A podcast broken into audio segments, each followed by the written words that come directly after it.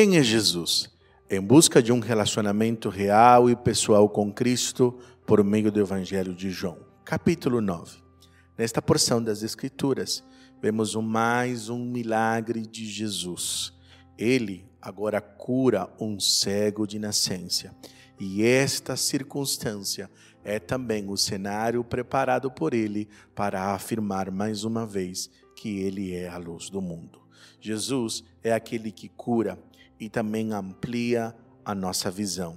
Assim lemos no versículo 1 ao 3. Ao passar, Jesus viu um cego de nascença.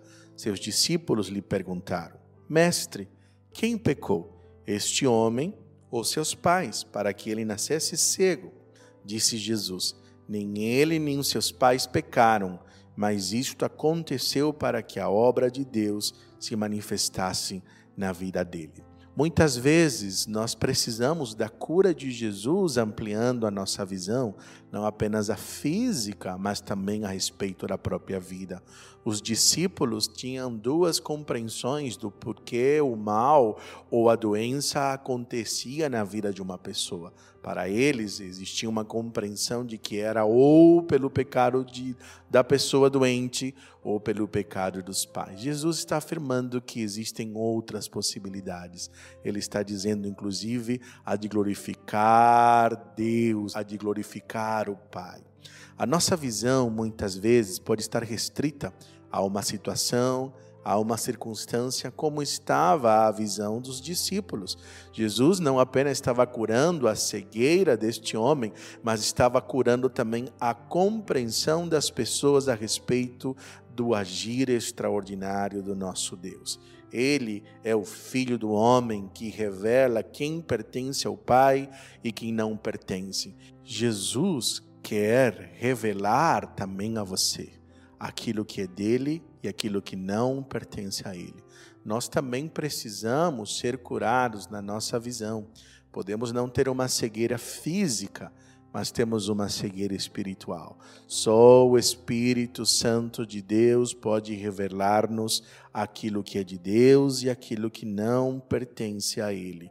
Nós lemos, por exemplo, no versículo 34 e 39, depois dos judeus, dos fariseus, dos religiosos do tempo de Jesus questionarem uma e outra vez este cego que fora curado a respeito da ação de Deus, não querendo admitir e reconhecer que Jesus era o Filho de Deus, a revelação do Deus encarnado, depois de ter sido expulso.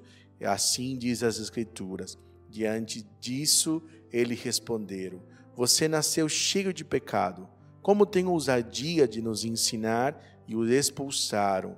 Jesus ouviu que o haviam expulsado e, ao encontrá-lo, disse: Você crê no Filho do Homem? Perguntou o homem: Quem é ele, Senhor, para que eu nele creia? Disse Jesus: Você já o tem visto, é aquele que está falando com você. Então o homem disse: Senhor, eu creio, e o adorou. Disse Jesus: Eu vim a este mundo para julgamento, a fim de que os cegos vejam e os que veem se tornem cegos. O que Jesus está afirmando é que ele trouxe a revelação ou à tona quem pertencia a ele, quem não pertencia a ele. Diante da revelação de Jesus e dos milagres de Jesus, você pode responder como os religiosos da época, querendo mais e mais milagres ou você pode responder como o cego, adorando Jesus, entregando-se a Jesus, reconhecendo que Ele é a luz do mundo. Você pode orar comigo mais uma vez, amado Senhor e Deus. Obrigado porque o Senhor é real. Obrigado porque o Senhor amplia a nossa visão e nos mostra quem é o Senhor. Nós queremos conhecer mais e mais do Senhor. Queremos, ó oh Pai, enxergar e perceber aquilo que o Senhor está fazendo ao nosso redor. Não permita, Senhor, que as nossas paixões, que os nossos desejos, que as nossas percepções nos seguem ou impeçam de nós vermos o teu agir.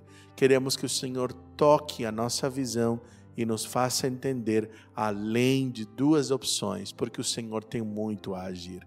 Obrigado porque o Senhor está sempre respondendo às nossas orações. Amém. Eu sou o pastor Fernando Sanches, pastor da Primeira Igreja Batista da cidade de Jacareí.